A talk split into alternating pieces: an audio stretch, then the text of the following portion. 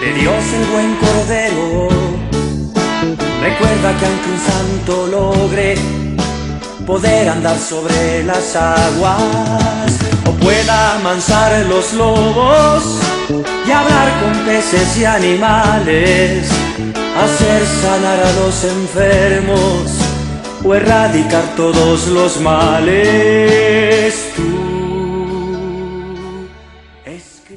Hola, bienvenido a una cápsula más de paz y bien. Pues me han hecho la pregunta de por qué si soy franciscano no he hablado de San Francisco. Claro que hablo de eh, San Francisco porque la espiritualidad franciscana es inmensamente rica.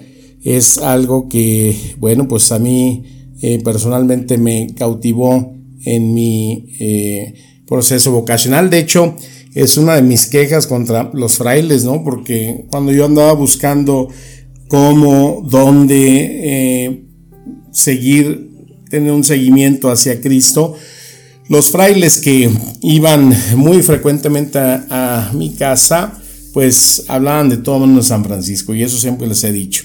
Cuando vayamos a alguna casa, a cualquier lugar, en cualquier circunstancia, siempre hay que hablar Siempre hay que dejar ver nuestra espiritualidad franciscana y con detalles tan sencillos como el nombre de esta cápsula, ese saludo en el cual yo he visto que muchas personas han convertido sus actitudes cuando escuchan la palabra simple de paz y bien.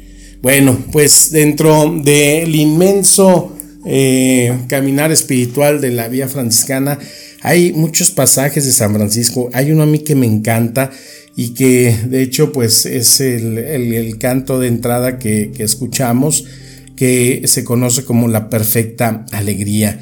Esta es una alegría radical que es sorprendente, es incomprensible para la mente del mundo. Te voy a compartir directamente la historia.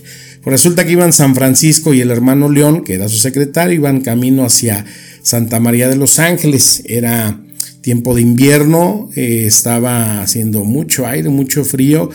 Y entonces eh, el hermano León le pregunta a Francisco, Padre, te ruego por parte de Dios que me digas dónde está la perfecta alegría.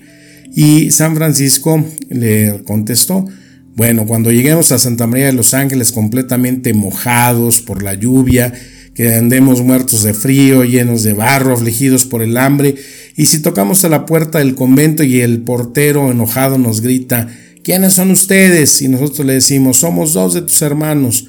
Y él nos dice, no es cierto, han de ser dos vagabundos que buscan engañar al mundo y andan robando las limosnas de los pobres, fuera de aquí. Y no nos abre y nos deja la intemperie bajo la lluvia, el frío, y con toda el hambre toda la noche. Entonces, si nosotros soportamos tal injuria y crueldad, tantos malos tratos pacientemente, sin perturbarnos y sin hablar mal de Él, escribe que en ello no está la perfecta alegría. Y si aún confusos por el hambre y el frío, la noche tocamos una vez más y pedimos por el amor de Dios, con lágrimas en los ojos, que nos abra la puerta y nos deje entrar, y Él más escandalizado nos dijera, Vagabundos inoportunos, les pagaré como merecen. Y sale con un enorme palo y nos agarra por la capucha, nos tira, nos golpea. Y si nosotros soportamos todas esas cosas pacientemente y con alegría, pensando en los sufrimientos de Cristo bendito, los cuales debemos soportar por su amor, oh hermano León, escribe que allí y en eso está la perfecta alegría. ¿Qué es lo que nos dice este pasaje, esta historia de San Francisco, esta forma eh, medular de la espiritualidad franciscana?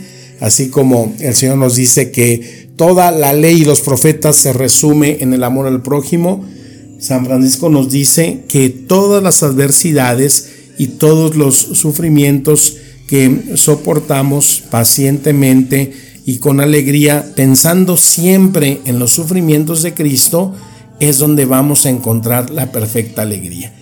Es entonces el decir que cuando tenemos situaciones difíciles, cuando nosotros tenemos muchas veces que callar, cuando tenemos que tener actitudes de humildad, cuando nosotros no queremos que muchas veces una situación se nos desborde precisamente por no actuar como se actúa humanamente, sino que decimos ofrezco esto que está pasando pensando en esa pasión de Cristo, pensando en un ofrecimiento hacia nuestro Señor, entonces es cuando toda adversidad cobra sentido cuando ahí encontramos la perfecta alegría.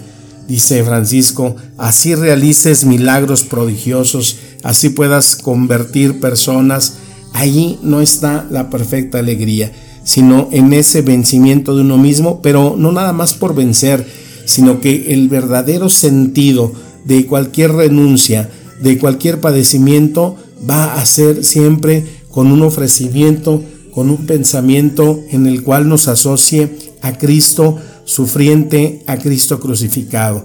Decía un santo que la mejor forma de encontrarnos con Cristo es cuando nosotros estamos en nuestra propia cruz.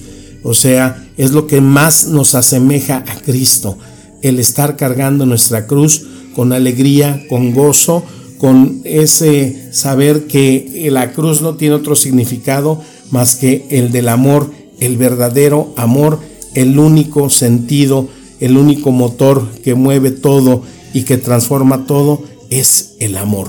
Entonces, ahí nosotros tenemos ese parámetro. Hay que aprender a mortificarnos, pero no solamente porque sea una cuestión humana. Tiene que ir siempre respaldado en ese amor, en esa pasión, en esa presencia de Cristo en su cruz por la cual Él se entregó y nos redimió y nos ha dado todas las muestras de su amor. Estas palabras nos administran el espíritu y vida para seguir con alegría nuestro caminar hacia el itinerario de Cristo en nuestra vida. Recibe un saludo, un abrazo grande de paz y vida. estrellas que relucen bellas, bendito seas mi Señor, por nuestra hermana el agua humilde y necesaria. Bendito seas mi Señor,